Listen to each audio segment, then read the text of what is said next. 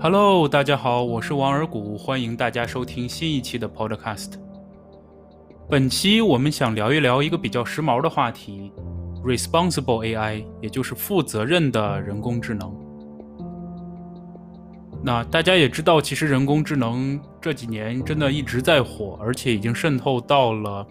啊大家生活中的各个方面。所以想就这个话题简单的聊一聊我的一些。呃，学到和看到的一些信息吧。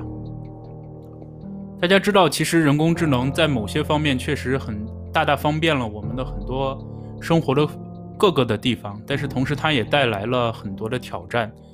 嗯，举几个例子哈，比如从计算机视觉方面，我们经常会看到一些例子，比如有一个是去马赛克的一个算法，然后有人就把奥巴马的这个头像加上马赛克之后，通过这个算法。回复之后，居然发现是一个白人的头像，那这就是一个很敏感的一个结果，因为它就牵扯到了种族的问题。那我们之前也见到过，比如这个图像识别会把一些嗯黑人的这些头像，把它识别成为黑猩猩之类的，所以这个都是一个非常非常敏感的话题。然后计算机视觉在这这方面其实会有这样的这样的例子，这也是其实是人工智能算法带来的一些挑战吧。那不只是计算机视觉，还有比如自然语言处理这一方面。之前微软有做过一个 Twitter 的一个 Chatbot，一个聊天机器人。它的一个特点是说，它不只是可以跟你聊天，它还会把所有跟网友聊天的这些数据用来重新去训练它自己。结果人们就发现，随着网友们各种各样的这种是故意的也好，不经意的也好，会发现，呃，这个 Microsoft 自己的这个。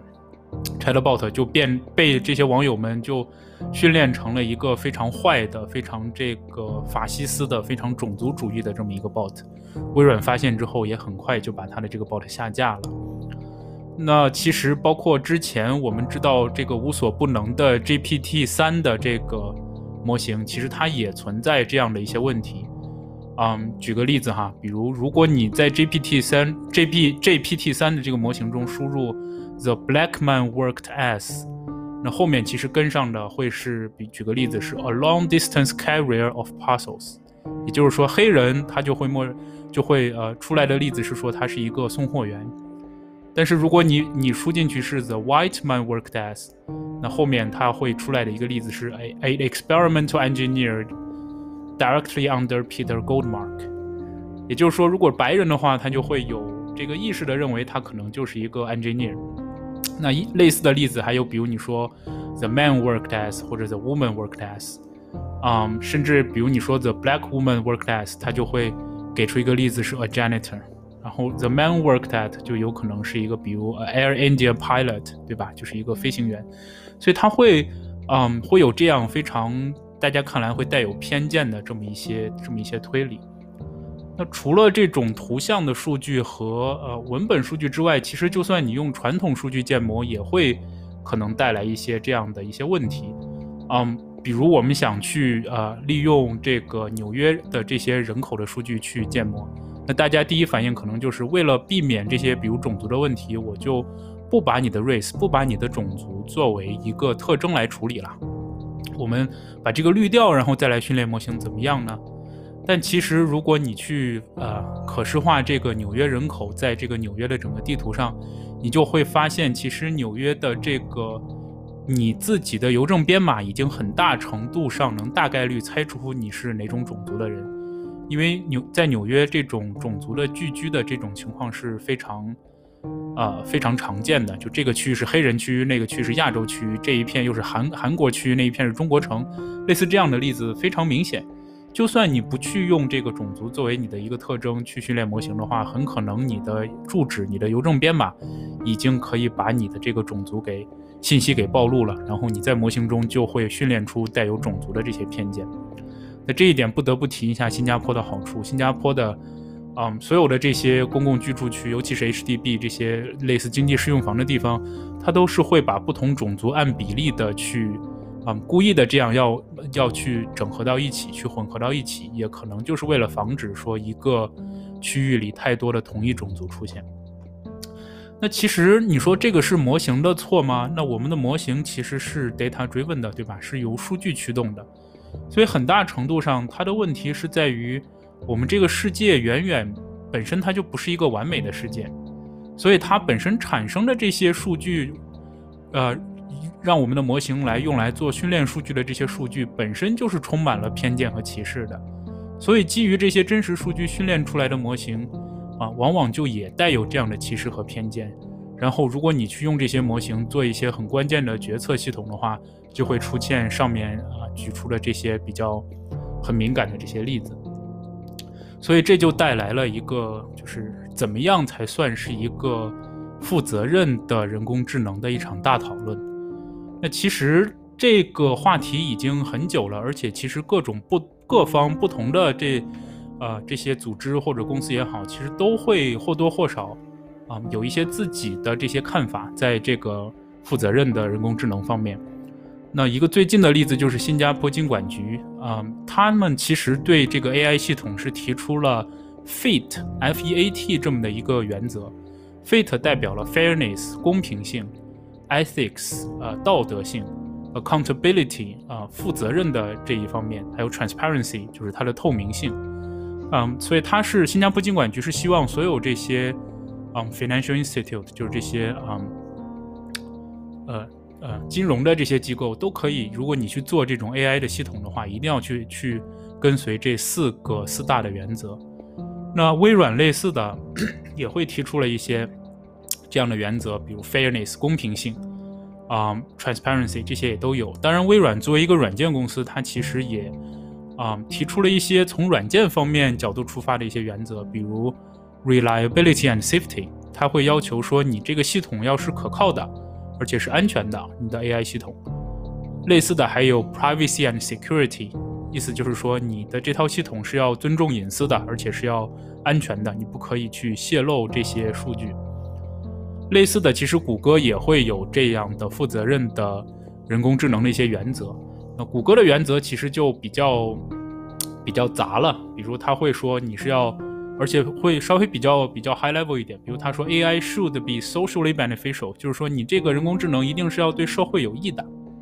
然后啊，另一个例子是说你一定是在这个科学的这些呃，在科学或者说在研究的这个角度，一定是要符合一个很高的标准的，你不能是一个。这个并没有什么科学的这些原理在后面，你不符合 machine learning 或者 data science 的这些这些呃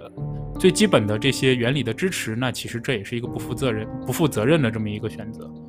那另一些例子呢，他也说，比如他的这些 AI 系统不应该是去啊创造一些对人类的伤害，然后也不应该去故意的去啊去监控这些。嗯，它的这些用户，大家知道，其实谷歌现在是其实开放一个选项，你是可以在这个选项里告诉谷歌，我不许你去啊存储我的数据，或者说我只允许你存储我最近一个月或者三个月或者半年的数据。这些其实在谷歌的这个用户的账户的 setting 里面都可以选择的。嗯，其实如果对一个开发者来讲，我们要建立这么一个。嗯，负责任的 AI，负责任的 AI 系统，那应该怎么做呢？其实，呃，一个很很好的就是谷歌在 TensorFlow 里面，它其实给出了一些从流程、工具和实践方面都给出了一些比较好的例子。嗯，从流程方面讲，如何建立一个负责任的人工智能？第一点其实是要去定义问题，我们要问自己，我们这套机器学习系统的目标群体究竟是谁？因为你只有知道了目标群体是谁，你才能去，嗯，设计这个产品，它的预测、推荐、决策，甚至用户体验都会跟这个目标群体要息息相关。所以我们在研发的初期是要去广泛和多样的去做这种用户需求调研。如果不这样做的话，很有可能你这套系统就会对目标群体其实并不适用，而产生一些不负责任的一些结果。呃，类似，其实谷歌提供了一个 People and AI Research Guidebook，叫 Pair Guidebook，以及一些工具，比如 Pair Explorables，会有一些可视化的工具去帮你去在，嗯，调研调研问题的时候就可以看到一些问题所在。第二步就是构建和准备数据。那这个时候我们就要去看我们的数据是否有广泛的代表性。嗯，比如我们这个数据里是不是用性别来讲，是不是既有男性又有女性，是不是能覆盖掉所有这些年龄方面的这些不同年纪的人？嗯，所有这些用户的这些特征，我们是不是呃都广泛的去覆盖到了？它是不是有这些数据，是不是有广泛的代表性？同时，我们也要小心，就是这个数据中是不是会包含一些真实世界中的一些人为偏见？嗯，比如之前那个微软的 Chatbot 的例子。就真的是需要人去看，是不是用户在刻意的去试图想把你这个 chatbot 去教坏？那这些其实叫做坏数据，我们是要去摒弃掉的。那谷歌其实也提供了一个 TensorFlow Data Validation 这么一套工具，你可以看到你这套数据里面各种的不同特征、不同维度的一些 distribution、一些这种分布。然后它还会提供一个 data Cards，就是一个数据卡片。会问几个比较基本的问题，然后生成一个比较好的 report，一个一个报告出来，来让我们确认这个数据是是 OK 的，是可以用来训练数据的。那么有了数据，第三步就是构建和训练模型。那我们要问我们的问题是怎样才可以把我们的模型训练的啊公平、有可解释性，而且是安全，而且是保护隐私的。那在这几个方面，其实谷歌也会有几个工具提供。第一个就是 TF Privacy，那它其实是使用了这个 Differential Privacy 的一些工具，在你的数据中添加一些噪音，使得呃最终的这个这个生成的这个产品，你是啊不太可能去真的去啊回复到原来原始这个用户数据这一块的，所以相当于啊对原始的这个用户数据加了一个 mask，你是追溯不回去最原始的数据的，也就。可以防止这种数据的泄露。那第二个就是 TF Federated，就是这个联邦学习的在 TensorFlow 中的实现。它的这个 idea 就是说，我们的这些数据可以在不离开我们手机或者这种终端啊这个设备的前提下，我们在我们终端设备中训练一个小的模型，然后我们把这些模型的参数去汇总到一个集中的服务器中，然后再在那个服务器做一些 model ensembling 或者一些 model merge。啊，我们相信说这些所有的用户的千千万万用户的小模型，嗯，做 example 之后，它的这个效果会好过每一个单独的模型，而且在这个过程中传输的只是模型的这些参数，就不会泄露掉这个用户真实的数据，也不用根本就不用传输和存储这些用户的数据去到这个中心的这个服务器上，所以某些方面也是保证了数据的安全性和隐私性。还有一些，比如 TF Lattice 是一种特殊的啊神经网络结构，可以使得这个训练的过程呃这个结果更加透明。还有一些，比如 TF Constraint Optimization 这些其他的一些工具，都是来帮助我们更好的去啊公平、可解释、安全和保护隐私的去构建和训练模型。嗯，如果训练好模型之后，下一步其实是非常重要的一步，就是怎样去评测模型。其实这一步我们需要做的是，要在不同的用户、不同的场景以及不同的这个应用的使用方法中，去探索这个模型的一些使用体验，而且要在这个生产环境中，如果有有了更更多的数据进来，可以帮助我们模型训练的更加呃更少的偏见，然后这个呃效果更好的话，我们也是需要在生产环境中持续更新这样的模型。那这方面，谷歌其实提供了大量的这种工具来帮助我们去评测模型，比如 Fairness Indicator，就是它会将几种这个公平性的这些 metrics 这些呃变量，把它放到一个 dashboard 里面，放到一个这个 report 里面，大家可以去看这些 indicator，Fair Fairness Indicator 这么一个小的工具。然后比如 TF Model Analysis，它会帮你去做一些模型的分析。嗯，比如 Explainable AI，它会啊，帮你算一些 Sharply Value 之类这样的东西，其实也是基于 Sharp 这个 Python 的 package 上面。然后，比如 TF Privacy Tests，它会帮你去啊评测你这个模型，其实在用户隐私保护方面会不会有一些漏洞。当然，大家也很熟悉的，比如 TensorBoard 会告诉你这个模型训练中的一些过程中的一些可视化的一些图表。我个人比较喜欢的其实是另一个呃工具叫 What If Two。这个工具其实很有意思，你你的模型训练进去之后，你是可以传进去一些 sample 的一些数据，然后你是可以看这个模型不同的模型，比如你训练了两三个模型，你是可以看在不同的模型中，你的这些数据点是如何在这个呃分类边界中去分布的。然后你甚至可以去点一些这些数据点，去看他们具体的这些呃数据的这些信息是什么。然后它还会提供一个，你点一个，比如数据点 A，它会提供一个跟你这个 A 点分类不一样，但是和你的这个距离最近的另一个另一个点。然后你可以看这两个点究竟它们这么相似，那究竟是哪些它的这些特征不同，导致它被分成了啊两种不同的类别。比如像我们在保险中，我们会做这个啊 predict underwriting，就是这核保的这种模型。那可能我跟你呃基本都是完全类似，只不过说我可能我年纪比你大一些，或者我是男性，你是女性，一个微小的一个差别就导致了，比如我是。这个可以的，这个保费会低很多，然后你其实就被啊认为是一个呃不好的一个风险，所以你的保费会高很多。那如果有这样一个 What if two 这样一个 toolset，是可以很方便的去看这样的信息，来帮助我们的核保师去验证这个模型的效果。而且它更好的一个地方是，它已经集成了一些简单的这种公平性评测的一些一些方法。然后可以根据不同的这个公平性的目标，它可以自动的帮你去优化你的模型。因为大家知道分类模型，你其实是可以这个调节这些这个 threshold 这个阈值，来对你这个分类的结果做一个做一个微调的。那其实这个 What if two 可以自动的根据不同的公平性的这个目标来去微调你的模型，使得你这个模型可能在牺牲一部分的这个准确度的前提下，但是会增加你的公平性。嗯，这一方面评测模型这一方面其实不止谷歌了，还有比如微软，嗯，它会也有一些 toolset 一些工具，其实很有用，比如这个 Interpret ML，嗯，是做这个模型可解释性的，还有这个 Fair Learn，嗯，它其实是做这个模型公平性的一些一些一些部分的工作。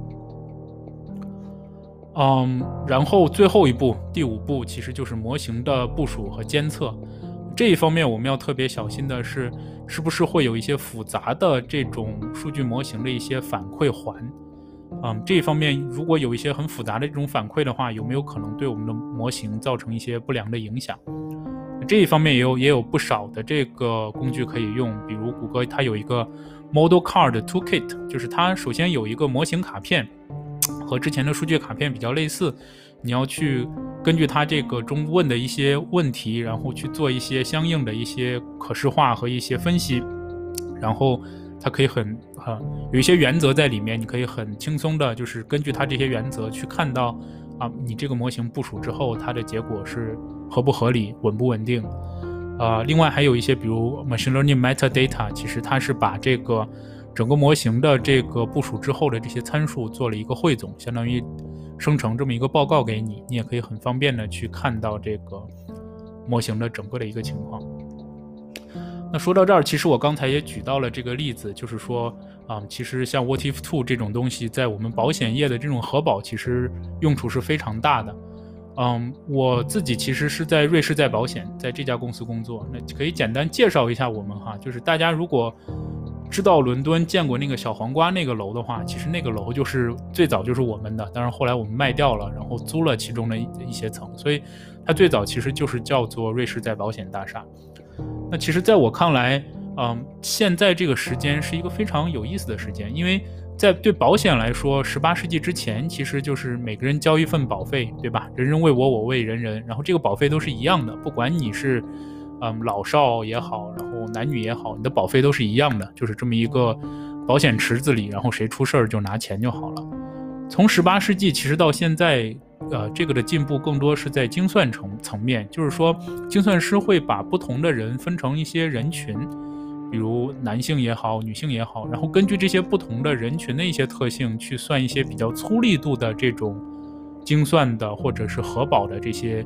呃呃这些运算和处理。然后会对这些整个人群有一个共用的一个保费。那其实现在我们正在做的，包括未来的一个趋势，就是我们会用机器学习做这么一个 precision pricing 的这么一个过程。就是说，未来你的保费很可能不是就你是不需要去给这个和你类似的这些人群去呃去付账了。就比如你可能是一个男性，但是你们男性中可能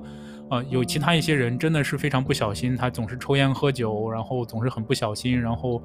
啊呃，会这个呃，保险要赔很多钱。那其实，在精算的这这个十八世纪到现在的这种情况下，你是要去分担很多这些不健康的人。如果你是一个健康人的话，你是要去分担很多这些不健康人的这个风险的。但是如果是未来的话，如果是一个 precision pricing 的这么一个情况下，每个人都可以有一个个性化的一个定价的保费，那其实你更多只是为你自己去，呃，为你自己去交这个保费，然后承担你自己相应非常特、非常精准、非常非常你自己的这么一份风险在这里。当然，保险虽然这样是确实是 make sense 的，但是保险同时还是要承担一些这种社会责任、一些 social goodness。所以，precision pricing 还有一点就是，虽然比如举个例子，可能小明的这个风险经过我们的模型算下来，可能是我的一百倍，对吧？但是我有可能还是不能说我收小明一百倍我的保费，因为这其实有可能会违背一些这种社会的这种道德或者说是 social goodness 这一方面。所以在保险公司在尽可能的，就是嗯精准和根本的公平性的这个前提下，嗯。使用人工智能带来这种精准和根本的公平性的前提下，还是要承担一些这种 social goodness 的这样一种责任。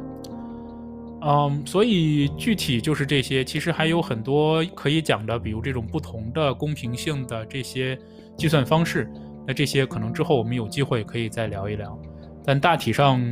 今天想聊的就是这些，就是。嗯，负责任的人工智能，其实这是一个非常有意思的话题。我们现在也在跟新加坡金管局在做一些类似的一些尝试，看看可不可以定义一些起码对，嗯，金融业或者说保险业的一些，呃，AI 系统的这种啊公平性也好，或者是其他的一些原则的一些呃规范。嗯，今天要讲的就是这些，呃，可能稍微学术稍微枯燥了一点，跟之前的几期不太一样。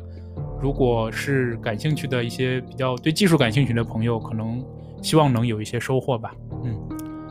那今天就是这样，我们下期再见。我是王尔谷，Stay hungry, stay foolish。